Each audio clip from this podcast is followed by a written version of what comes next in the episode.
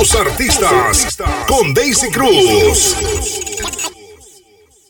Que para mí es un gran privilegio tenerlo aquí de invitado especial. El más querido, el más mimado, eh, nuestro gran amigo Armando Vallellanes. Un homenaje a nuestro gran querido que por siempre lo recordaremos con ese gran legado que dejó de Johnny Ventura.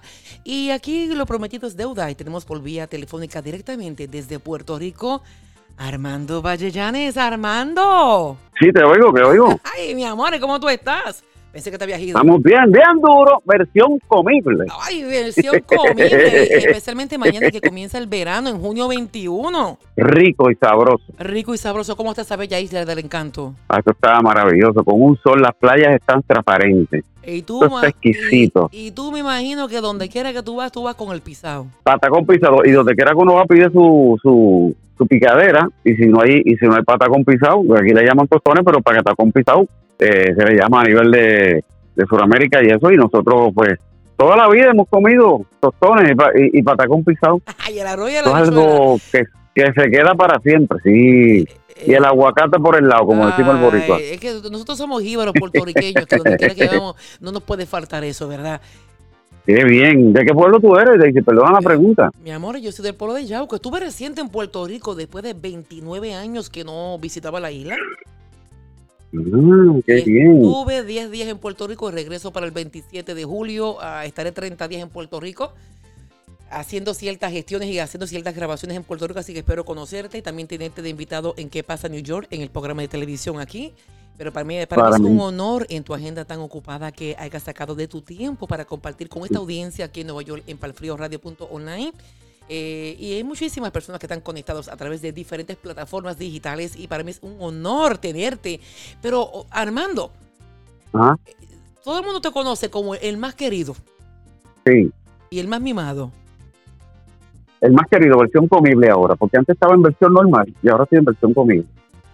Ay, eh, en, tu, en tu agenda sé que eres productor de radio. El más querido, tú sabes que ese nombre, ese ese apodo me lo pusieron eh, en la República Dominicana cuando los sabrosos del merengue tuvimos una pegada eh, en República Dominicana por más de tres o cuatro años, que fue el primer grupo compuesto de puertorriqueños que fue a cantar merengue en República Dominicana, el único que ha pegado hasta el sol de porque nadie más Boricua que yo recuerde, el merengue haya pegado con esa pegada que nosotros tuvimos gracias al Señor, ¿verdad? Y gracias a que éramos un grupo de muchachos de la isla, del campo, que teníamos y proyectábamos pues lo que éramos, unos muchachos humildes, sencillos, que queríamos, este, teníamos el sueño de, de cantar y, se nos dio la oportunidad de cantar merengue y lo estábamos haciendo con un gusto y con una pasión que cuando llegamos a la República Dominicana yo entiendo que la gente captó esa sinceridad y ese gusto que nosotros estábamos sintiendo de, de cantar esa música tan alegre que yo creo que es la música más alegre del mundo entero para bailar. Y me imagino que tú desde jovencito tenías ese ritmo musical, ¿verdad? Sí, es verdad, eh, en mi casa hacían fiesta y aunque yo era tímido, porque yo, mira qué cosa, yo era bien tímido, pero yo bailaba solo en una esquina, yo siempre estaba, juega, ¿Tú bailabas, tú bailabas solo mueve". dónde? ¿Dónde bailabas solo?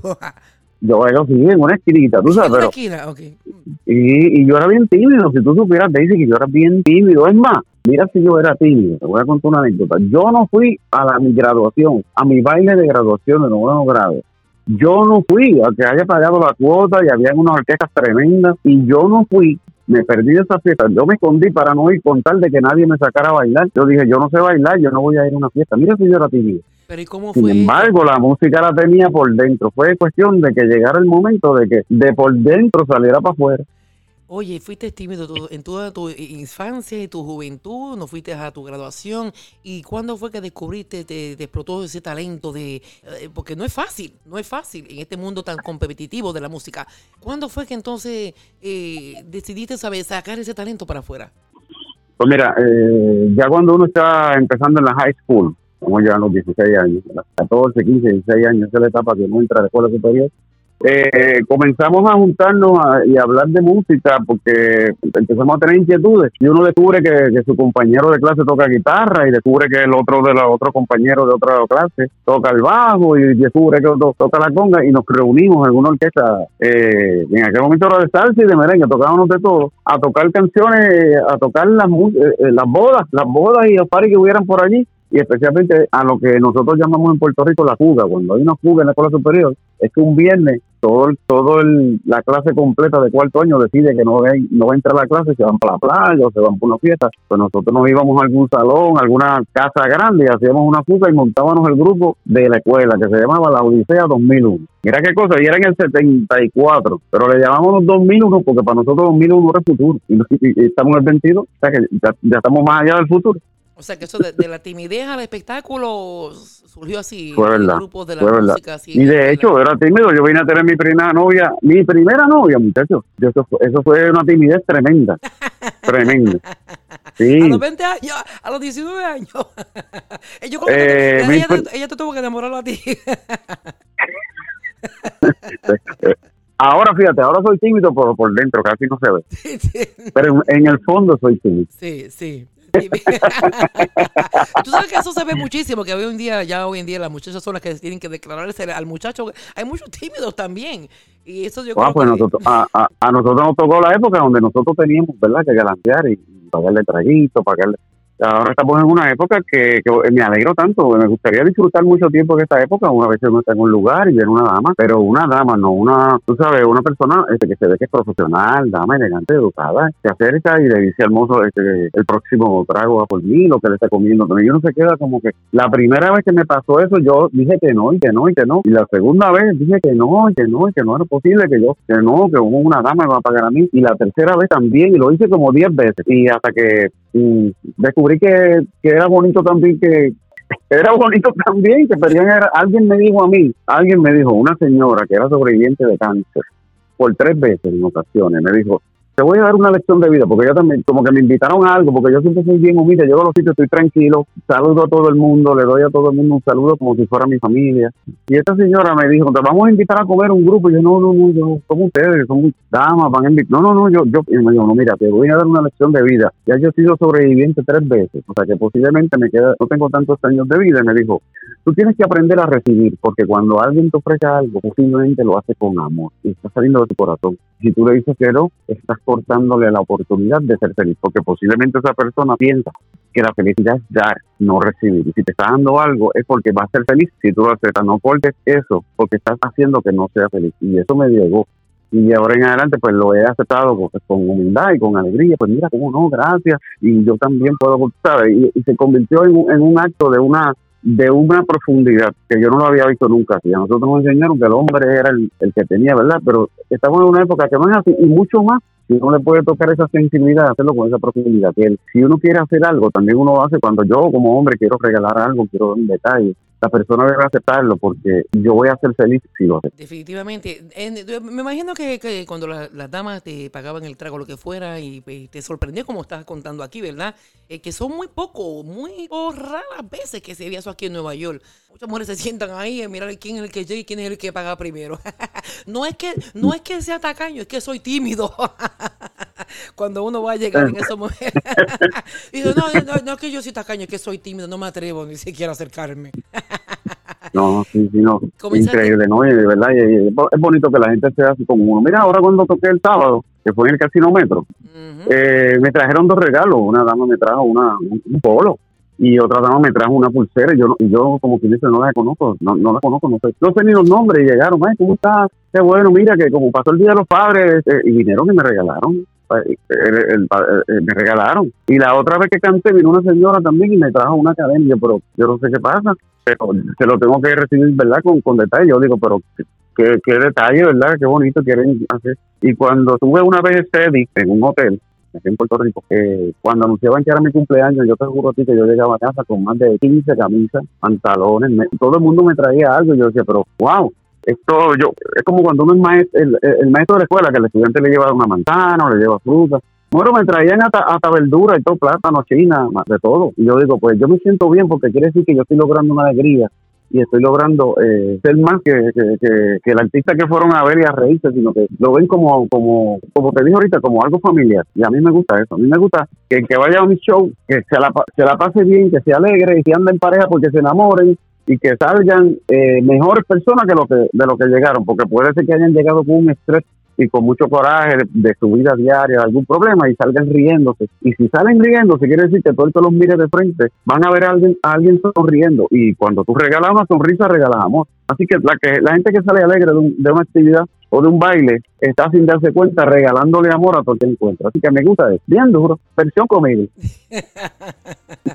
Arnaldo, sé que comenzaste, ¿verdad? hablando de, la timidez al espectáculo que, ¿verdad? En un mundo tan competitivo. Eh, y entonces comenzaste a, participar en bodas, eh, como te salsa, me dijiste. Eh, sí, sí. Y ahí entonces eh, me graduó de la universidad y yo yo yo todavía no cantaba tanto. Yo en la fiesta lo que hacía era que tocaba trompeta. Yo empecé a tocar trompeta en una banda de, de, una patutera de, en, de Pueblo Corozal, de donde yo soy. Y de ahí, eh, pues comenzamos esa orquesta de la escuela y yo tocaba trompeta y hacía coro. Yo no cantaba todavía. Pero cuando ya tocamos el segundo año por esa orquesta, tocamos una boda en el, en el, en, barrio Anones de Naranjito. Y el cantante, que era el maestro de nosotros éramos muchachos, pero él era el maestro era el único adulto, ya tenía él como 40 años. Le gustaba beber y, se, y en el primer set se emborrachó. Y cuando íbamos para el segundo set no podía cantar, no podía cantar. ¿Viste? Pero ¿qué pasó? Y nosotros, y nosotros a radio tenemos un set que cumplir. Pues eh, arrancamos a tocar y yo dije, bueno, pues yo voy al frente con la trompeta y voy a empezar a cantar las canciones. Oye, empecé a cantar, la gente empezó a aplaudir. Y yo dije, yo dije, contra, me gusta más acá al frente que, que la trompeta de atrás.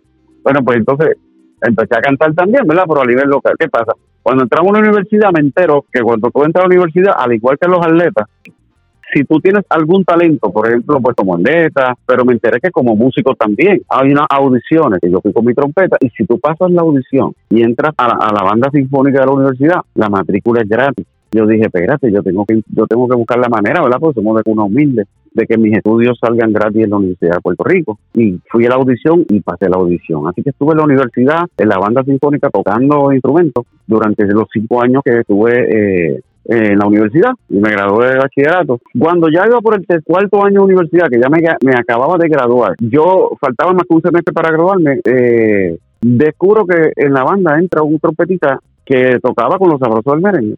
Y yo quería saber quiénes eran los sabrosos del merengue, porque cuando yo salía de la universidad escuchaba la radio, decían el poder del centro, los sabrosos del merengue, de Barranquita, Puerto Rico. Y yo decía, yo soy de Corozal. Ah, un pueblo de la montaña también puede grabar. Yo quiero grabar, yo quiero grabar. Entonces hablé con este trompetista y le dije, mira, tú tocas con los sabrosos. Yo lo fui a ver primero, fui a ver un show de los sabrosos del merengue y vi que la trompeta era uno que tocaba en la banda conmigo y yo no lo sabía. Y yo y hablé con él en la universidad y le dije, mira, este, ¿quién es el dueño de eso ahí? Yo quiero cantar. Y dice, oye, tú cantas, yo te he oído. Ah, pues mira, el mes que viene se va, uno de los cantantes se va, se retira, se va para Estados Unidos y va a ver esa plaza, pues voy a hablar con el dueño que se llama Toño Rivera, en parte cáncer, murió hace como mes, mes y medio, dos meses, falleció en el cielo, tremendo visionario. Eh, y fui allá a Barranquita, me citaron para Barranquita para ver quién yo era. Y yo fui para allá y me dijo, canta algo, ahí a capela. Y yo arranqué a cantar, entonces me entregó dos camisetas llamó a Rey Benito y le dijo, toma, enseñar unos pasitos ahí que empiezas el viernes. Y yo, ¿cómo? era un martes. Me dijo, este, este sábado, perdón, este sábado empiezas en el Festival Playero en la playa de Isla Verde. Y arranqué así, con dos bailaditas y aprendete estas tres canciones y ya voy para allá. Y arrancamos. Y de ahí a los tres meses ya estaba el primer, el primer LP porque era la primera producción. Así fue que yo arranqué con los sabrosos de México. Wow, y entonces luego también... Eh... Fue el 86. Wow, en el 1986 mi primera producción con los sabrosos del mes. En 1986 yo me estaba graduando de modelo profesional con Bárbara Torres, donde hice con Carmen Dominici. ¿De, verdad? Sí, en ese tiempo con Carmen Dominici en el condominio de las Torres en Ponce. Ahí fue Mira para allá. bueno, estamos jovencitos todavía. Somos jovencitos. Sí, sí, no, todavía, todavía eres modelo. De hecho, cuando vi la promoción, pues yo no, no tengo la dicha de conocerla personalmente, ¿verdad? Y sé que usted es una gran persona profesional y una familia maravillosa. Eh, pero cuando yo vi el flyer, yo dije, pues es una modelo, es una Miss Universe. Ella tiene, un tiene que tener un rating espectacular porque tú eres una persona que te sabes expresar, que eres educada, que tienes valores y encima de eso se nota que tenía una profesión que tenga que ver con la presencia, porque tiene una presencia artística. 35 años en esto eh, y para mí es un honor y un privilegio representar nuestra raza latina, especialmente Puerto Rico aquí, ¿verdad? En Nueva York. De ahí estuve hasta eh, 11 años y medio 11 producciones. 11. años y medio, o sea que del 86, 89, como hasta el 2000 eh, 1999, do- del 86 al 99, me acuerdo, diciembre del 90, noviembre del 99, o marzo, verano del 99, ahí, ahí fue que terminé con los sabrosos, y en diciembre del 99 empecé con la con la patrulla 15, con Ringo y la patrulla 15, yo si Esteban había, había salido a la patrulla por primera vez, increíble, luego de casi 25, 30 años juntos, pues se habían separado, llevaba, era el segundo año de la patrulla 15 que no estaba tocando y yo me encontré con Alberto Ringo Martínez en un estudio de grabación que me llamaron para hacer un anuncio, un comercial de televisión eh, con mi voz. Y yo me encontré a, Ringo y le dije, eh, Ringo, ¿y la patrulla? Le dice, no, y me explicó, ¿verdad? Eh, estaba él triste, estaba, bueno, pasando una situación, ¿verdad? Estaba triste, imagínate. Y yo le dije, yo me fui de los sabrosos. yo, yo no quiero saber, yo terminé mi contrato con los sabrosos. Y me dijo, ¿verdad? Yo decía, ¿por qué tú no haces, no hacemos una cosa? El grupo que voy a conocer, el, merengue a nivel internacional, se une el grupo que voy a conocer eh, el merengue en todo Puerto Rico. Y hacemos la nueva patrulla 15. Y él dijo, espérate. Y salió corriendo para afuera, cogió el celular y estuvo como 15 minutos haciendo llamadas, llamadas, llamadas, llamadas. Y cuando entró para atrás me dijo, ¿tienes alguna canción escrita? Yo le dije, sí, El Amolao. Esta semana la grabamos y arrancamos por ahí para abajo, el del 99 hasta el 2003. 14 años y medio con la patrulla 15. Wow, 14 años y medio, si llevas una largo, una trayectoria. Y ahora de-. Sí, hicimos bailes, tocamos bailes, tú no te imaginas, 20, 30 actividades en diciembre, todos los meses tocábamos dos y tres actividades, una cosa increíble. Y todo, se, todo lo que hacíamos se pegaba, la radio nos daba un apoyo espectacular. Me acuerdo que luego de tres años, porque él nunca me dijo a quién llamó, yo sé que él llamó yo un montón de gente, y después me enteré como tres o cuatro años, cuando ya había más confianza, me dijo, yo dijo, oye, ¿a ¿quién fue que tú llamaste?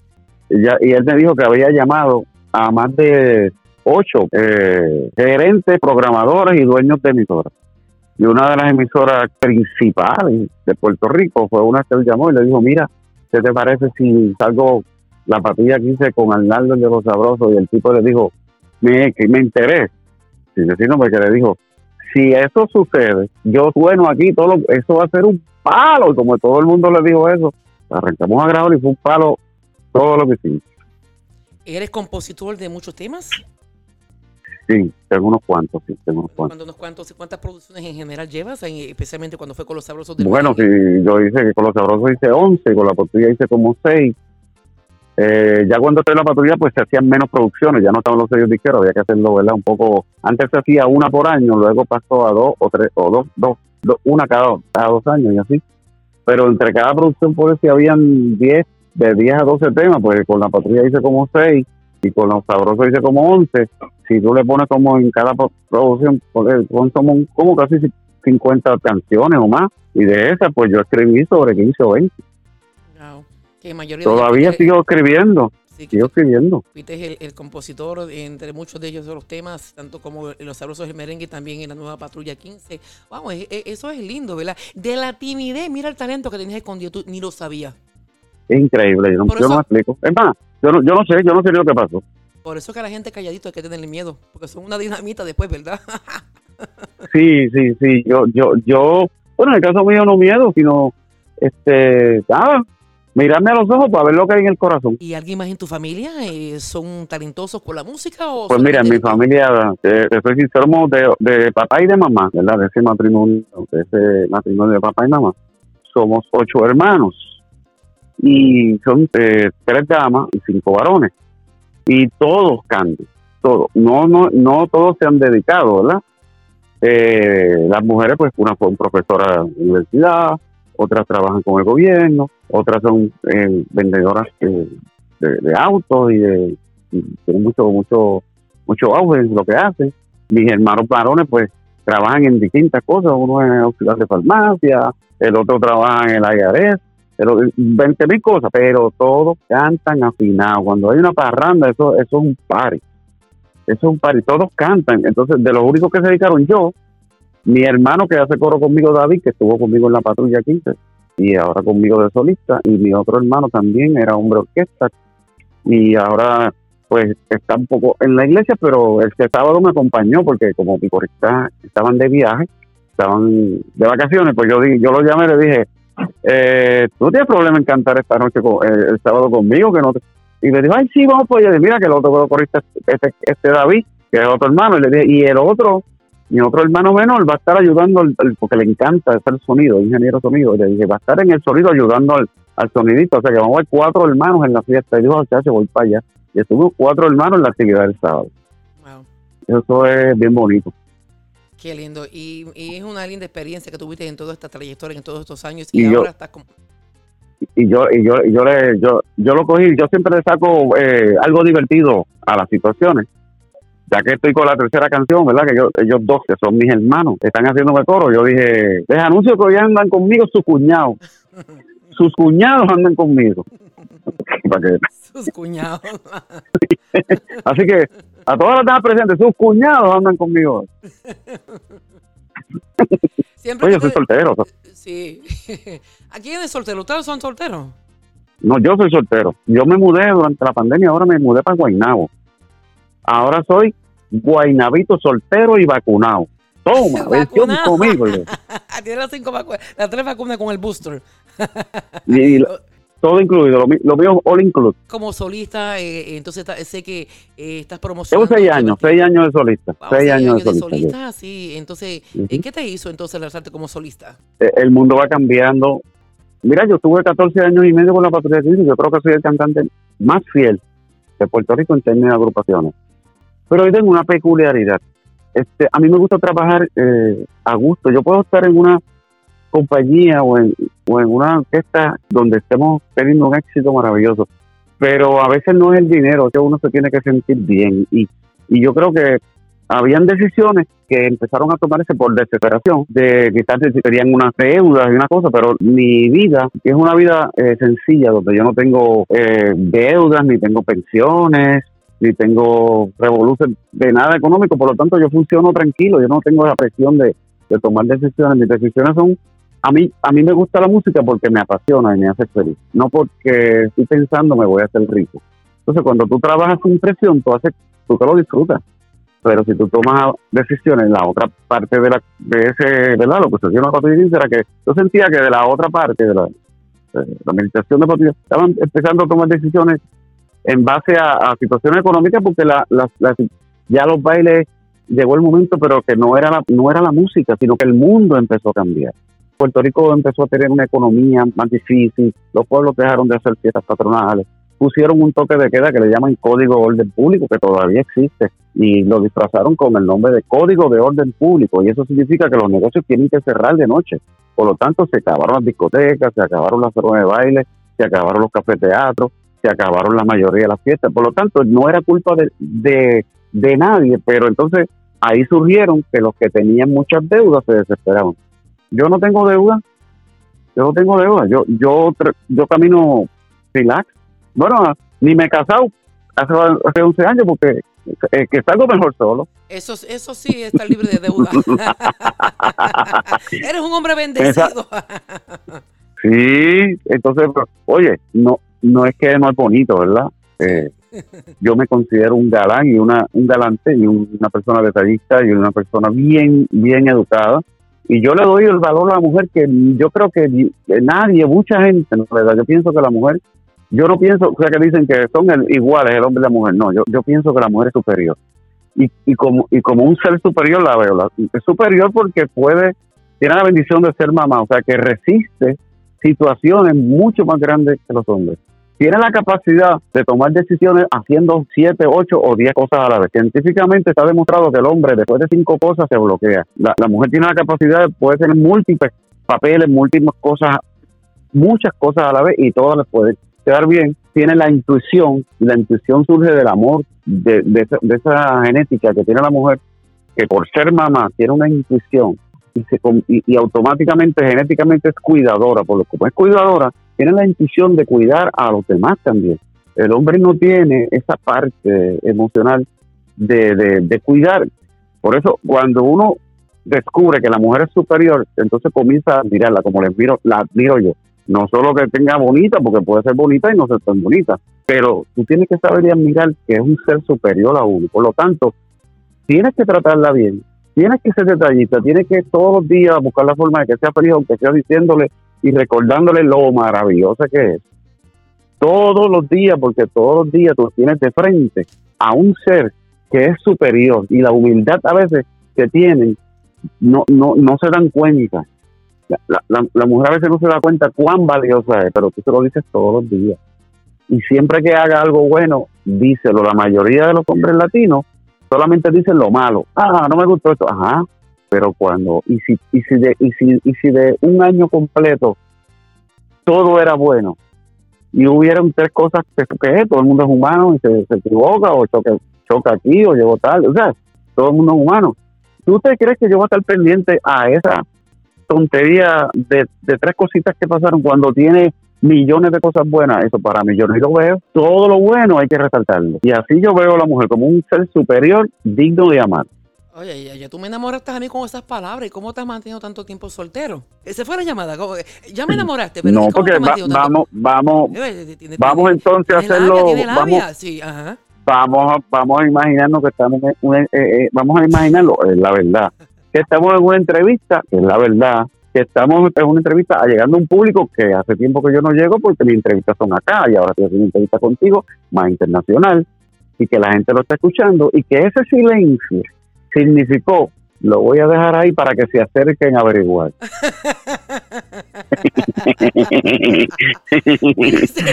Ahora te doy un detalle. Hay, mucha gente que vive todo el tiempo poniendo un ruido, una música, limpian su casa. Yo, todo el mundo, ¿verdad? Tiene que lavar su carro. Todo el mundo hace sus cositas, ¿verdad? Y ponen música alta todo el tiempo y a veces piensan que el que es músico va a tener música. No necesariamente. A mí me encanta muchas veces muchísimas, casi todos los días estar en silencio. ¿Tú sabes por qué? Esto es un mensaje bien especial que el público tiene que escucharlo para que para que se, para que analicen y filosofen de las vidas, de sus propias vidas.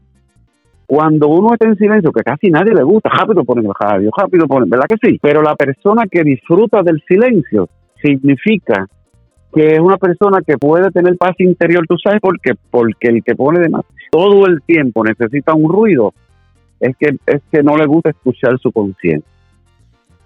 La persona que puede estar en un completo silencio, posiblemente sus pensamientos son dulces, buenos y experiencias lindas que cada vez que las recuerda sonríe tiene mucha lógica eso. Y sabes que me identifico mucho mm. contigo porque yo trabajo en la televisión y también en la radio y yo ni, ni veo mi programa, ni veo televisión en mi hogar, ni escucho música así. Me encanta estar así como dices tú en el silencio. Y tiene mucha lógica lo que estás hablando. Muchísima lógica. Me encanta el silencio. No, y, la mejor compañía que uno tiene, aparte de, de Papá Dios, en el plano humano, la mejor compañía es uno mismo. Si tú te sientes bien contigo mismo, tú disfrutas de tu compañía uno mismo disfruta de, lo que uno es. Eh, Me encanta como soy yo. Mira qué buena gente soy, mira cómo perdono. A qué me ofendió y en vez de pegarlo, perdoné rápido para seguir siendo feliz inmediatamente, en dos minutos. Y qué bueno que pude ayudar allí y qué bueno que pude aprender esto. Y cada vez que sucede alguna experiencia mala, pues uno la coge como una enseñanza y en ningún momento te sientes mal y te destruyes por el estrés. Al contrario, lo tomas como una experiencia para aprender y vives la vida eh, lo más liviano posible haciendo el bien y perdonando todos los días y haciendo lo que te apasiona. Y, esa, y ese es el viaje que fallamos muchas veces porque somos humanos, pero siempre que me acuerdo, ay, espérate, este es un viaje que tengo que quiero, quiero pasarlo alegre, quiero pasarlo divertido, en paz y tener la oportunidad de hacer el bien todos los días.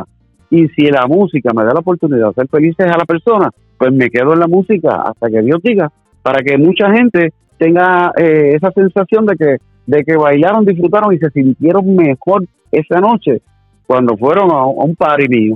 Una vez iba a alquilar una casa, ¿verdad? Eh, yo cuando me divorcié me mudé para Bayamón y iba a alquilar una casa, una casa grande, y iba a alquilar una casa para mí solo. Y el tipo dice, ¿a esto te dedicas? Yo le digo, yo soy cantante y productor.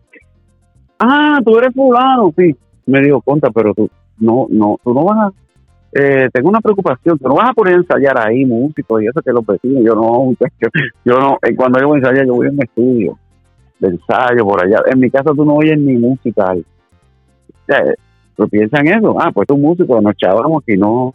En el caso mío, al contrario, lo que vas a tener es el, mejor vecino del mundo.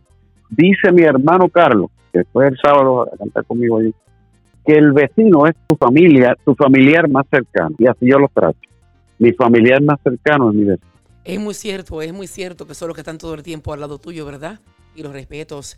Y Arnardo, y entre todas esas producciones y composiciones que pues, escribiste y aún sigues componiendo, eh, sé que estás, eh, lleva meses eh, promocionando el tema de lo que es Pata con Pisao en homenaje a, este gran cantante dominicano, Johnny Ventura. Es un ritmo. Sí, esto lo hice cuando Johnny estaba en vida y empezó la pandemia y yo aguanté eh, el sencillo con video hecho y todo.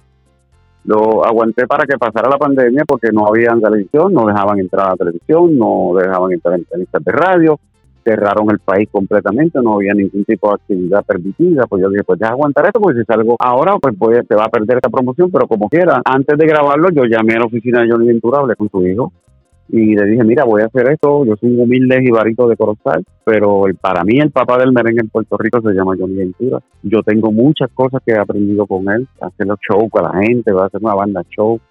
Y yo, mi primer LP, mi primera producción que yo compré cuando yo era pequeño, antes de ser músico, cuando estaba en séptimo grado, yo me fui a, limpiar, yo éramos bien pobres, yo me fui a limpiar zapatos, ¿sabes lo que es un limpiabota, verdad? El que pone su cajita y empieza a limpiar zapatos en la plaza para ganarse unos chavitos. Con ese primer dinero que yo me gané de limpiabota, lo primero que hice, como me gustaba la música, fue comprar tótico, uno de salsa y uno de merengue. Y el de merengue era el de Johnny Ventura, el hijo del pueblo, se llamaba. Ese fue mi primer LP y lo presenté en televisión cuando por fin pude hacer las promociones porque inclusive yo lo tengo todavía. Ese LP yo lo guardé para siempre, yo lo tengo conmigo cuando venga a Puerto Rico, me dijo, mira, yo lo tengo. Y, y yo hablé con su hijo y me dijo que eso estaba maravilloso, que se sentía bien, que qué bonito que alguien de Puerto Rico honrara a su papá. Y cuando se grabó la canción, se la enviamos y a ellos les encantó, a Johnny Ventura le encantó, les fascinó. Y después, pues estoy haciendo el video, pronto lo vamos a ver. Planeamos la promoción y cuando yo iba a empezar el lunes con la promoción, que arrancaba en Telemundo, en Telemundo iba a ser mi primera entrevista por lo de, ya estaba todo pautado, él murió jueves. El jueves murió viernes, sábado, domingo, ya el lunes yo tenía que empezar la promoción y yo yo no sabía qué hacer, yo decía, Dios mío, pero ¿qué hago? Porque entonces la relacionista público, que es una persona que era de Miami, yo la llamé y le dije, me llamó y me dijo, ¿cómo te sientes? Yo le decía, pues, yo estaba bien, bien afectado, entonces decía, pues, caramba, yo qué voy a hacer esto, ¿verdad? Este, y me dijo, no, continúa, vamos a continuar porque explícale a la gente y ya eso estaba pautado, ya tu video está hecho, nadie hace un video de un día para otro, nadie tiene camisetas hechas de un día para otro, nadie tiene, yo tengo cabezudos, tres, cuatro cabezudos que eran para el show, un cabezudo que es la cara mía, un cabezudo que es un tostón, un cabezudo que es Johnny Ventura, y tres cabezudos que mandé a hacer, ya estaban hechos, eso no se hace de la noche a la mañana. Y me dijeron, continúa, y porque lo que tú querías hacer era algo bonito, ya ellos lo habían aceptado y entonces se convierte en algo que tú quieres como un legado.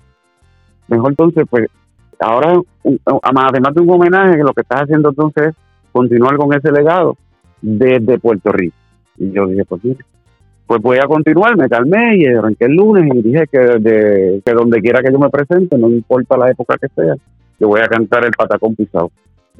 Y, así ha sido, en, todo, en todas las fiestas lo estoy haciendo y así lo haré por eso que estoy anunciando los bailes que estoy haciendo de hace varios meses para acá como el regreso, pero no fue que yo me retiré, es que el regreso porque había COVID, estaba el país cerrado, estoy regresando otra vez. porque imagínate, si yo tenía, eso era, aquí en Puerto Rico eso fue una cosa increíble, cancelaciones de actividades, eso fue una cosa increíble. Cuando llegó el COVID, yo tenía más de 13 fiestas de Navidad que tenía que tocar y eso se canceló todo. Eso era un, como un, el, efecto dominó. Y no hubo nada en, casi tres años. Nadie podía tocar. No era que no, no era que no le gustara la, música a la gente, es que no podía, no tenía. El gobierno cerró el país completamente. Y ahora me imagino que, se, estableció mucho en Puerto Rico ya hacen como... Sí, ya tengo cinco. Ahora en julio, ¿cuándo es que tú vienes? En julio 27. Ah, caray. Yo tengo cinco fiestas patronales en julio. Y estaré hasta el 27. El 8, el 8 de julio, viernes 8 de agosto, las fiestas patronales de la calle de Levitown, de la, de la, de de la calle Boulevard de Levitown, en Tuabaja. El 15 de julio, las fiestas patronales de Morovis. El 21 de julio, las fiestas patronales de Santa Isabel y el 24 de julio las fiestas patronales del pueblo de Guánica. Guánica, wow. Guánica fue un pueblo bastante afectado y se restableció bastante con esto de los terremotos en Puerto Rico, ¿verdad? Y me alegra muchísimo que todo esto... Uno se acostumbra, yo imagino que todo el mundo se acostumbró. Yo tengo mi hermano, es uno de mis hermanos que acá se coró conmigo, está viviendo en Ponce, se casó con una muchacha de Ponce, está viviendo en Ponce y trabaja en una farmacia en la plaza de Guánica. A ese fue uno de los primeros que yo llamé cuando el terremoto, ¿cómo te sientes? me decía, ay, esto es horrible, ¿cómo se oye eso? Yo, bueno, yo, yo he visto temblores. Yo decía, pero acá se siente. Yo decía, porque yo vi ahí en Bayamón. Yo decía, yo lo siento, pero no escucho ruido. Me dice, no, eso empieza con un ruido. Me decía, un ruido ensordecedor, como si se cayera algo. Un mueble, como si hubieran tirado un sofá bien grande. ¡Boom! Y después de ese ruido llega, yo, ah, pues fíjate, no he escuchado ruido. Es el temblequeito nada Pero luego hay momentos que se tienen que acostumbrar porque cuando uno vive en California, eso dicen que tiembla cada 30 segundos y la gente ya no caso. Definitivamente. So, tienes el mes de julio completo en muchas actividades en, festivales que te das en Puerto Rico. Y en el mes de agosto tienen presentaciones también. En el mes de agosto todavía no han llamado, están llamando bodas, por eso hoy me, contestan por una fiesta en noviembre, de Navidad. Están empezando a llamar para Navidad. Me, parece que brincaron agosto. Me han llamado, pero a bodas y cosas, y no, todavía no me han contestado. Ha sido fiesta privada Ahora en agosto viene un proceso también, posiblemente viene una estructura, una oficina de una persona que se va a encargar de, ¿cómo se llama?, de, ejecutar lo que son los contratos, ¿verdad? Uno monta una estructura, creo que tuvo unas reuniones y en agosto tengo una contestación. Así que en agosto pudiera ser que hubiera una estructura administrativa eh, adicional. Qué bien. Y Armando, eh, eh, sé que en todos estos temas que has compuesto, ¿verdad? Ese es el género pues de la música caribeña, el merengue. ¿Ha habido alguna posibilidad que se escuche cantando Armando eh, música de baladas o otro género en general? Mira, dentro de los grupos, cuando formamos la orquesta en la escuela, y en lo que yo llegaba a los sabrosos del merengue, hubo un lapso de dos años donde yo canté muchas cosas en, en Puerto Rico antes de grabar. Yo estuve en el grupo Piña Colada, que era un grupo de rock en español, y yo cantaba y tocaba la trompeta. Estuve en la orquesta Caramel, que era de salsa. Mi hermano entonces era el que tocaba la trompeta y yo estaba cantando al frente salsa y balada. me encanta los boleros, la balada y me encanta la salsa. Yo soy salsero por dentro, merenguero por fuera.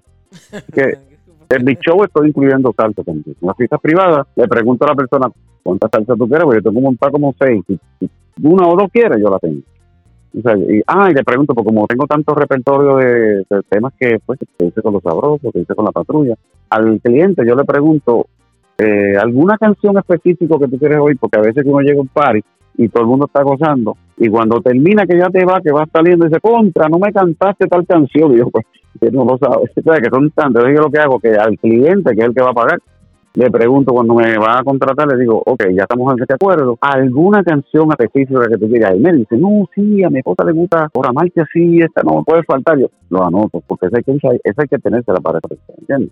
Para que entonces no me pase eso, que cante un montón, pero entonces se me olvida, no es que se me olvida, no tenía incluida alguna, porque son muchas. Yo tengo, imagínate, con 11 CD los sabrosos y 6 CD de la patrulla 15, son 50 y pico de canciones, de las cuales así se pegaron más de 35 uno en un show de, tres horas, tú lo más que uno puede cantar son como 10, 12, 10 o 12, 15, tú sabes. Y hay canciones que uno, pues, ese día por mala suerte no, no las lleva para el show y alguien la pide y se acabó el tiempo, tú sabes. Así que yo hago eso como un gesto de un detalle especial, le digo, alguna, una o dos canciones que tú quisieras que, estén dentro del repertorio y me dice, ah, sí, tal cosa. Ah, y si no la tengo preparada, pues la, la preparo para ese día porque esa, esa persona le lo pidió. Y fíjate, tiene que tener tremenda. A veces yo me pongo a ver así los artistas cuando canta, ¿verdad? Y sé cómo la mente de ustedes, ¿verdad? Para poder recordar cada tema cada vez que alguien le puede solicitar en el momento eh, una canción que le puede llegar. Lo rápido que pueden, porque yo puedo a veces escuchar una canción diez veces y ni siquiera me la puedo aprender. es el arte que ¿Qué te, dicen, ¿Qué te dicen? ¿Qué te dicen los otros? ¿Qué te dicen los otros cantantes? Tú le preguntas, ven acá, ¿cómo tú haces para que... Tú has preguntado eso, me imagino. ¿Cómo tú haces para que no se te olvide? ¿Qué te dicen? No, a, ti te voy a preguntar yo ahora. ah, es que la primera... Ok. Sí. Un primerizo en, en, esta pregunta, primerizo. O sea, pues mira, pues, pues le preguntaste al más cómico, o sea, al más... Porque yo te voy a decir que yo siempre... Cuando yo voy a tomarme una tarima, no importa el tiempo que yo lleve, ¿verdad? Que haya empezado en el 86. Antes de subir yo estoy asustado. estoy asustado y, nervioso. Digo, Dios mío, que no se olvide.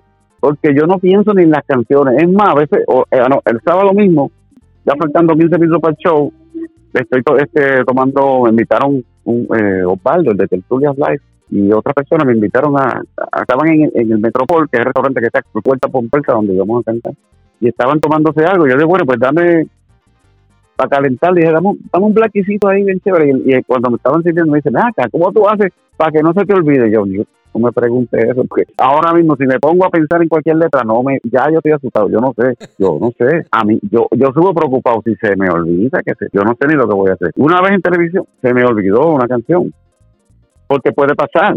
Sea, es que uno ni siquiera ni la, ni la está pensando, ni la está cantando en su casa, ni nada. Yo yo vivo mi vida normal. Por alguna razón, cuando te trepa en la tarima y arranca a sonar, eso viene solo. Eso es espontáneo, eso como empieza a fluir. Pero a veces ni la he ensayado y la, y, y la canto y sale toda letra. Yo no sé cómo, yo no tengo idea. Porque asustado estaba yo. ¿En serio? ¿En serio? Eso, eso- Una vez en televisión, mira, una vez en televisión, el show de las 12, cuando estaba Eddie Miró, se me olvidó la letra de una canción. ¿Tú sabes lo que yo hice? Y en vivo, en vivo, se me olvidó un pedacito. Y yo estaba cantando, me quedé callado y empecé a mirar el micrófono, así a darle cantacito. Adiós, el micrófono se apagó. Como y, y, y, y seguí cantando entonces de la parte que me salió para adelante. Y ese vacío, lo que hice fue esto, como que como si el micrófono se hubiera apagado. Bueno, no fui yo. Ay, buena estrategia que utilizaste para poder disimularlo. Ahí le di, ahí le di esa estrategia para los nuevos, para los nuevos. O también a veces muchos se ponen a bailar o tratar, tú sabes, de cambiar un ritmo o algo, como que pues, lo dejan el coro ahí cantando. Que se lo O le cambio la letra, o le cambio la letra y digo una nueva versión.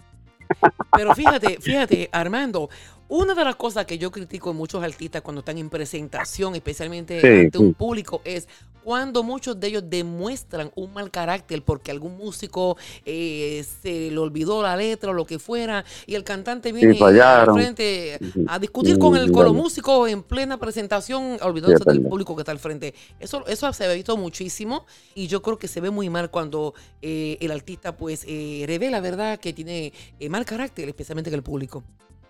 ¿Te ha pasado eso Eh, alguna yo creo vez? que muchas veces, porque hay veces que, por ejemplo, un músico se ha enfermado o un músico está de viaje y tú llevas un músico nuevo eh, y de momento pues falla, pues tú lo oyes, pero yo miro, le digo, miro al director musical y me digo, no, no pues, que se va- o sea, por eso, eso pasa en fracción de segundo, pero tú sigues para adelante porque tú tienes que, esto es bien fácil, Daisy, mira qué fácil, aquí tengo la fórmula para los artistas para que no, la- no hagan eso. Lo único que tienen que aprender es a sumar, que se lo enseñaron en los grados elementales. El que falló fue uno, ¿verdad? Uno, una persona, ¿verdad?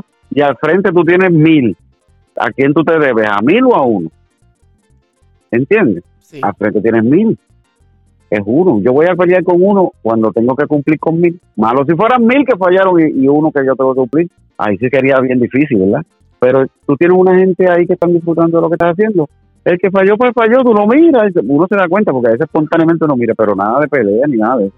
Para eso están los ensayos, si fuera algo más allá, luego que pase una semana, dos semanas, 15 días después de la actividad, eh, entonces llamo a director musical y digo, mira, eh, chequeate a fulano, dile que practique más esta parte acá, ¿te acuerdas esta parte de la canción que un poquito, dile que le ensaye un poquito más para cuando vayamos al ensayo, para que la próxima, ¿ves? Eso se hace de esta manera, con ética de manera profesional. Ah, y otra cosa que critico, tú no has visto los raperos que le tiran una botella de agua y se ponen a hablar malo, y ¿qué es eso? Hablarle malo a la gente que pagó por verse, Sí, sí, se ve. eso es Oh, una, una locura, eh, terrible. es una locura. Y entonces ahora con la pandemia que ya todo se está Si a mí me tiran una botella de agua, ¿Qué tú harías? ¿qué tú harías, Daisy? Eh, ¿Qué te- yo haría? que- sí, a ti, que te tiren una botella de agua a ti.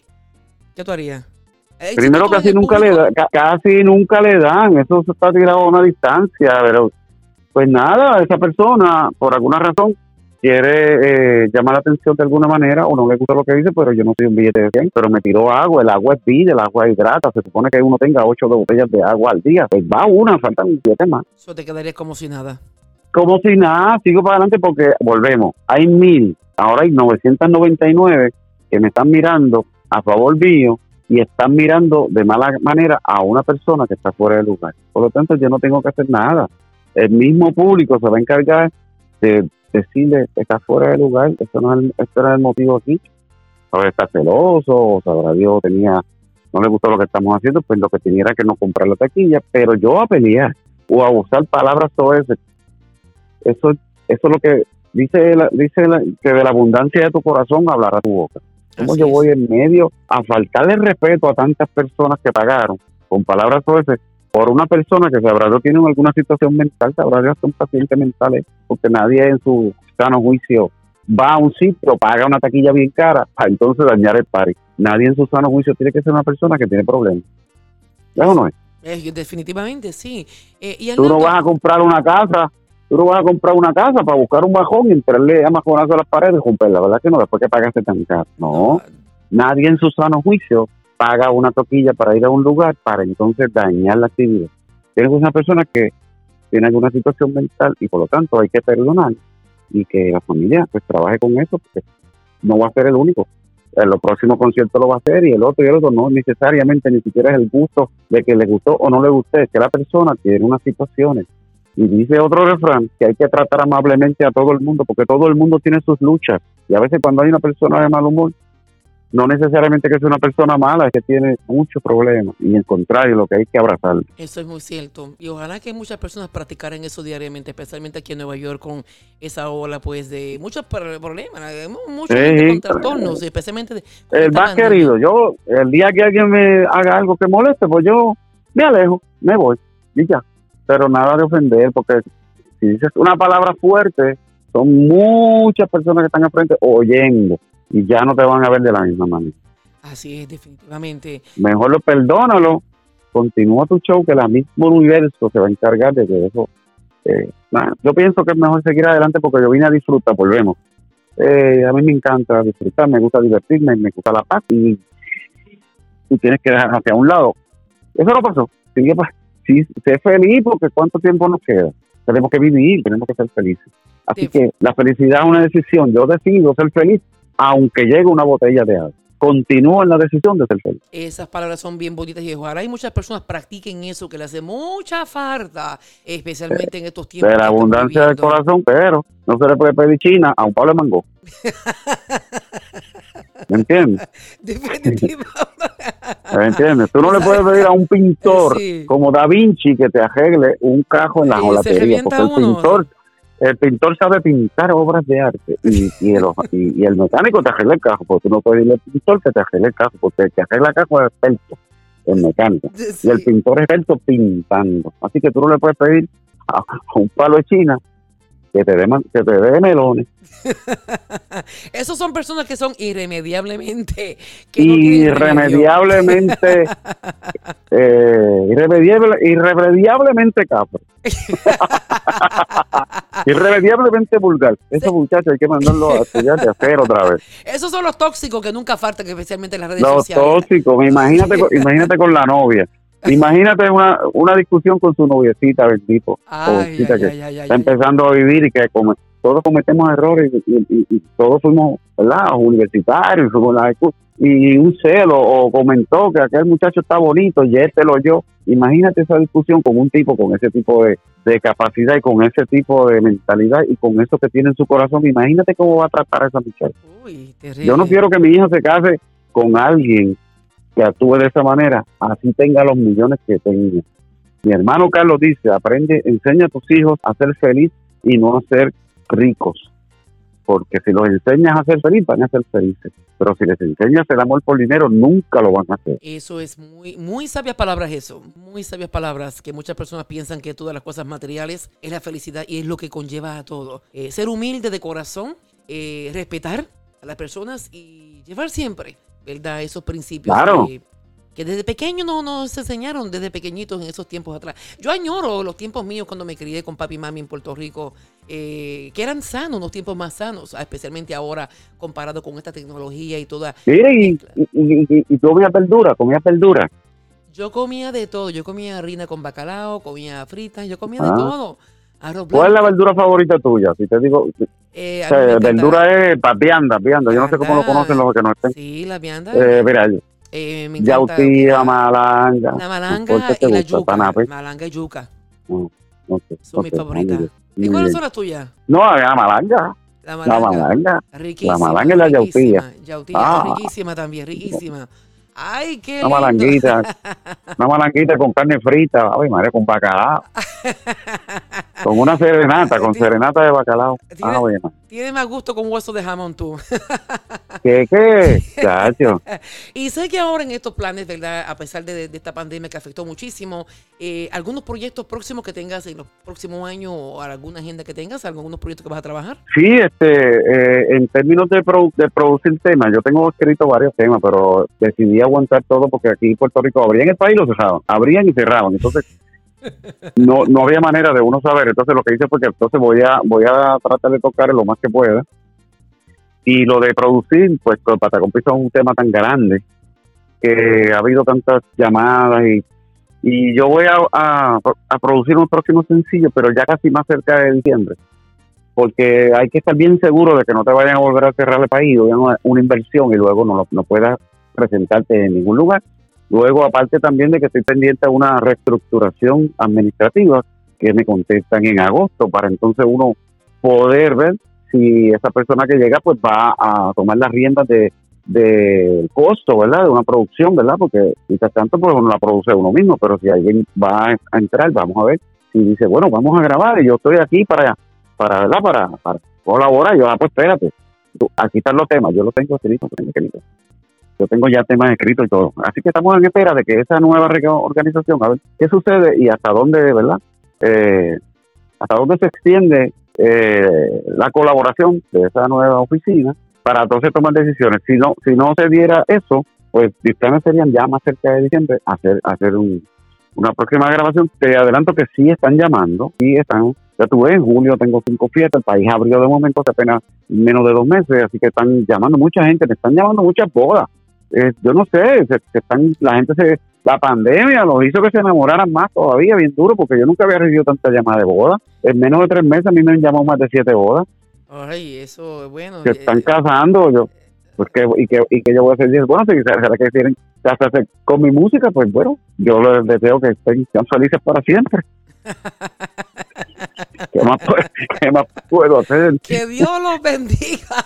Que Dios los bendiga y que les vaya bien, como dice el, el- el- el que los casa, en las buenas y en las malas. En las buenas y en las malas, Dios mío. Porque en las buenas, mira, como decimos en Puerto Rico, en las buenas es un mame, sí. en las malas es que, es que la cosa se pone, es que es verdad si hay amor. Eh, que traigan, ya, Porque en, en sí. la- en las buenas es fácil. ¿ah? ya el primer año empiezan a sacar el bulto que trajeron cada uno. Entonces, no, no, no. Mira, esto está más profundo lo que uno piensa. ¿no? Yo me gusta coger la cosa de manera divertida, pero uno aprende en la vida. Tú tienes que tener unos acuerdos de relación. Mira esa palabra que usé, acuerdos de relación. Un acuerdo es un contrato. Cuando se casan, firman un papel, en las buenas y en las malas, en la enfermedad. Es un papel que firma un contrato, ¿es o no es? Así es. Pero entonces la mayoría de las personas firman ese contrato sin leerlo o no han hablado de más nada. No tienen la cláusula de qué va a pasar cuando se ponga celoso. No tienen la cláusula de qué va a pasar cuando se quede sin trabajo. No tienen la cláusula de qué va a pasar cuando se encuentre con el hermano aquel que es un peleón que viene para acá y su marido no le cae bien con la suya. O sea, cuando yo les recomiendo, aparte de que me contraten para su fiesta, que yo les puedo dar un buen consejo matrimonial, que re- antes de tomar la decisión de casarse, vivan un tiempo de, de novios, pero en cada momento que puedan, Daisy, en cada momento que puedan, hablen de sus acuerdos de relación.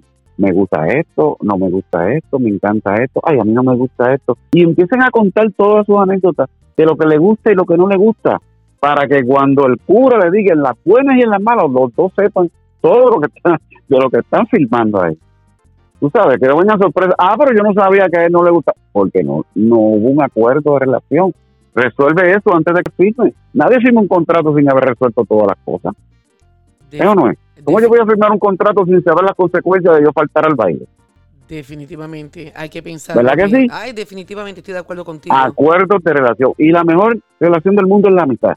La amistad es la única relación que puede durar para siempre, aún amándose, pero siguen siendo amigos. Primero sean amigos, porque pueden, cualquier relación puede terminarse, pero tienen que seguir siendo amigos. Inclusive si hay hijos, son amigos. Tienen que tratarse con respeto y cordialidad, no importa lo que haya pasado, porque hijos de por medio. Pero qué bonito sería que cultiven primero una amistad exquisita. Y luego, si es que fuera que tienen esos planes dentro del acuerdo de relación, lo hayan hablado. Y eso va a transformarse en una relación seria. Pues van en el camino correcto. Primero son amigos. ¿Por qué? Porque si algún día dejan de ser esposos, ¿sabes qué? La amistad continúa porque fueron amigos. Y si, y si dentro de esos acuerdos de amistad está que no van a casarse, sino simplemente compartir como amigos y pasarla bien y acompañarse en algunos viajes y ayudarse en otras cosas. Y esos son los acuerdos. Es chévere. ¿Entiendes? No se los cambie. No le diga me quiero casar, pero si, si, si el, este muchacho no le diga mi amor, me quiero casar. Oye, pero eso no era parte del acuerdo. No lo hablaste en el acuerdo. Eso quiere decir que durante el matrimonio va a pasar lo mismo. Hay acuerdos donde que no los va a cumplir. Háblalos durante el proceso de la amistad. Acuerdos de relación. Sean felices, tomen la vida divertida y destáquense en todos los días, lo como dije ahorita, las cosas buenas de cada persona. Si cada uno se fija en las cosas buenas, muchos matrimonios van a perdurar mucho. Bueno, yo digo que somos bendecinos ambos, ¿verdad? Y llevamos una agenda bastante ocupada y a veces no es fácil, no es fácil, especialmente en estos tiempos buscar. Daisy, el público está diciendo, adiós como que estábamos hablando de música en algún momento dado Espera de música que estábamos hablando, una terapia matrimonial tremenda. No, van a decir, pero, él es soltero, lleva tanto tiempo. El más querido lleva tanto tiempo soltero y ah. ahora está consiguiendo. Ahí es que tienen que llamar al número de contrataciones, entrar a Facebook, ir a la fiesta, saludar a uno y ver, ver la, la, ¿sabes? esa dinámica Especialmente miren a los ojos, miren a los ojos, que son el espejo del alma. A través de los ojos, si tienes la verdadera sensibilidad, puedes ver los corazones de la persona. Eso es cierto. Y especialmente cuando esa persona no tiene la valentía de poder mirarte a los ojos a ti, es porque esconde algo. Exactamente. Mm. Ah, no, de si tú estás ready, muchachos, o muchas cosas de experiencia. Eh, yo siempre he dicho que para decirme una mentira tienen que ir a coger un curso a la universidad. Papi siempre enseñó y papi decía, donde se para este resbala un toro. Mira, cuando tú vengas el 27, si ya yo tengo alguna cosa en agosto, pues yo lo vas a ver en Facebook, lo vas a ver. Yo estuvo, estoy promocionando todas las cositas. Y entonces, si, si tenemos esta oportunidad, pues vaya a la fiesta y disfrute y baila y charlamos un rato. Claro, yo voy a estar 30 días. 30 días en Puerto Rico. ¡Wow! Así que yo voy a, voy a, disfrutar bien disfrutado. Muy bien. Así y va a la playa, voy a la, acuérdate, la playa Vega Baja. Pero fíjate. a veces no la menciona. Yo cogí un, sol en Puerto, cogí un sol en Puerto Rico, en las piscinas en Puerto Rico, que todavía lo tengo aquí en Nueva York. No se me ha ido. me quedó, ese fue el sol de la Borinque. Sí, sí, sí, que tiene, todo el mundo sabe el tipo de traje de baño, pues lo tienes marcado los hombros. todo el mundo sabe el tipo de traje de baño. Sí, así, así. Tienes que tenerle sábila. sábila pura. Pero me veo bien. Ponle sábila para que tú veas. Me veo bien. Yo dije, voy a subir un día de esto las fotos en Facebook. Eh, ahí, eh, como las tomé en Puerto Rico, los voy a subir en el Facebook. claro, claro, bien, seguro. Ay, pero claro. yo te agradezco, Armando, de haber estado conmigo aquí. Arnaldo, eh, en esta noche mucha gente está conectado. Hay un listado de damas en, el chat del website. somos solteras, somos solteras. Bien duro, bien duro, bien duro. Se me quedan bien duro. Bien duro, que son todas solteras también, que están solteras y están más que contentas. Mira qué bueno. Qué bueno, te sentiste diferente, ¿verdad? Con esta entrevista te sentiste diferente. No hablamos de lo mismo de siempre cualquier entrevista que tú tengas puedes hacer confianza, puedes llamar, puedes planificarlo. Tengo una pequeña peculiaridad. Puedes preguntar y hablar de lo que tú quieras. Yo contesto lo que sea, no importa la pregunta. Si es algo que es muy fuerte, pues busco la manera de contestarlo de alguna manera. Pero de esas personas que dicen, ¿qué pregunta? No, pregúntame lo que tú quieras libremente y yo no tengo ningún problema definitivamente para el próximo programa que será para, para la televisión, que será a través de Skype. Una vez me llamaron del programa de, programa de televisión que era bien fuerte, o sea, bien, ah, bien inquisitivo. Y me dijeron, ¿te podemos preguntar? yo, no me hagan advertencia, pero como yo sabía que eran, se zafaban, yo le dije, ustedes pregunten lo que ustedes lo libremente lo que ustedes quieran, que yo, yo voy a contestar lo que me dé la gana. Aquí no hay límite. Tú pregunta lo que tú quieras, que yo contesto lo que me dé la gana. Pero no, en serio, en serio, en serio, serio, siéntete, siéntete cómoda y libre, en cualquier entrevista que me haga, de preguntar lo que tú quieras. La gente te ve en la calle y dice, mira, pregúntame lo que sea. Que yo lo voy a contestar todo y si no tengo la contestación, pues me la invento. Definitivamente, para el próximo programa que será para qué pasa New York, te tendremos por eh, vía Skype y le daré la oportunidad a muchas personas que puedan escribir a través de chat y en vivo podrás contestar preguntas. Y son mucha gente que te quiere muchísimo a través del mundo entero, Armando. Gracias. En la red de Arnaldo Vallellanes, Arnaldo Vallellanes y Arnaldo el más querido. De las dos maneras me consiguen eh, por Facebook, por Instagram, por ahí donde quiera. Hay un montón de páginas que ya ni manejo porque no me acuerdo cuál era el password. yo tenía tanto, eso empezó tan rápido que uno empezó a hacer cosas. Yo decía, yo tengo, yo tengo páginas que yo ni me acuerdo. Pero, pero, la, pero tengo dos o tres que la que, que soy yo el que contesta los mensajes. Cuando le pongo bendiciones, saludos, gracias, ese soy yo. Yo no tengo una persona que maneje eso, yo lo hago yo mismo. ¿Por qué? Porque a veces es bueno, la gente necesita, ¿verdad? Saber que la persona está ahí. En Facebook tienes, eh, para que te sigan, Arnaldo Vallellanes, una página oficial en Facebook. Una solamente. Y sí, no, y una que dice Arnaldo el más querido. Y una ah. personal que se llama Arnaldo Vallellanes. Arnaldo, el más querido, sí, pues yo te voy a enviar, porque traté de enviarte a ti un friend request y ya no recibes ahí. Ya yo, yo, te, yo te envié yo te envié un request ahorita, porque vi que no, te lo envié desde la página personal. Ah, de Arnaldo Vallellanes. Esa es la que dice que pueden entrar 5 mil, pero ah, yo cada rato pues voy sacando, porque cuando uno va mirando, Llegate por Messenger que a veces desaparece la foto y es que las personas ya no tienen Facebook o los cerraron. Pues entonces los elimino para que haya espacio para otra persona. Ay, gracias, ya te acepté aquí, ya entré entonces en el círculo tuyo. Para mí es un gran privilegio. Ay, qué lindo, Arnardo es aquí con Patacón Pisado. Para mí es un gran privilegio haber compartido contigo en esta noche una, una entrevista súper espontánea. Eh, me encanta que todo es improvisado, eh, de tú a tú. Y te agradezco muchísimo en tu tiempo en esta noche y te felicito por ese gran talento de tímido, mira, a, tremendo cantante, a la cual admiramos muchísimo con esta gran voz. ¿Qué podemos, el remedio, antes que nos vayamos para timidez para esta gente que me escribe, ¿hay remedio para timidez? sí, sí, sí, sí. ¿Un remedio? Hay remedio. ¿Hay remedio? Hay remedio, claro, hay remedio el boricua dice, déjate llevar, déjate llevar. déjate llevar. Bueno, después, después, después, de acuerdo, depende cuál sea la timidez que están preguntando. Exacto, exacto. ¿De cuál? Exacto, cantar o hacer así como tú y todo? Pero te felicito muchísimo. Yo creo que no éramos tímidos nada, es que no sabíamos por dónde, por cuál era la puerta que había. Eso es como un clic. Y de la noche a la mañana hay un clic, ¡pum! yo, yo soy otro hoy. algo pasa. Y te sientes feliz. Pero ya estaba, ya, eh, eso, o sea, que no, eso está genéticamente programado para que ocurra en algún momento. Ay, qué lindo, qué lindo. Así que estaremos más que contentos de poder ver de tus presentaciones y sobre todo ser parte de esa nueva producción que estarás trabajando en tus próximos proyectos. Un hombre súper talentoso, a la cual te admiramos, con esa gran voz, con esa trayectoria musical como eh, compositor, director, en fin, todo un hombre súper talentoso. Así que gracias, Arnaldo, por haber compartido con nosotros aquí en Nueva York. Talentoso y fiel. ¿Y tú eres fiel también? Sí, fiel también. Eh, pero, pero, pero, eh, este hombre enamora a cualquiera. Mira, chica, que es fiel también y tanto. ¿Cuánto, cuánto tiempo llevas soltero tú? ¿Cuánto tiempo? Eh, bueno, llevo como, yo creo que como 10 años ya. ya, Es que no, no saco cuenta, pero son como 10, 9 o 10 años. 10 años. Sí. pero fíjate que no importa el tiempo que sea, siempre es bueno que llegue la persona ideal. Yo entiendo que en estos, en esta carrera, artística, eh, músicos. Es difícil. es difícil poder tener una persona que sea compatible, porque luego vienen eh, disfrazados y después vienen los ceros y vienen a con. ¡Ay! Y se forma un caos. casi siempre eh, músicos, locutores, artistas, actrices, casi todos son divorciados.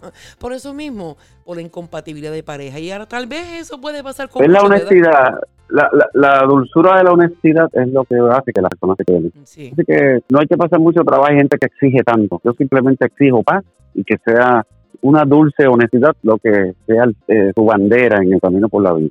Honestidad, sinceridad, fidelidad, que sea alegre, que le guste la música y pueda hablar de cualquier tema. Que pueda hablar de cualquier tema libremente, expresarse y que sonría bonito porque muchas veces yo la voy a hacer. Te envía saludos Elizabeth Gorí de Long Island, Ana Baez de Kissimmee, Florida, Guasel Breve y Yolanda Caraballo de La Música es mi pasión de Cleveland, Ohio, que dice yo soy soltera también y me gozo mucho con tus temas musicales. bien duro. Bien duro. Bien duro. ¿Qué pasó? ¿Qué pasó?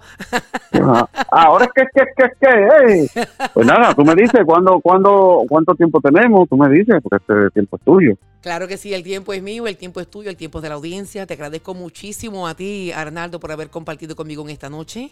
Muchísimas bendiciones y nos mantendremos en contacto. Obviamente, sí, serás parte también aquí de claro, la Claro, es un privilegio para mí. Gracias.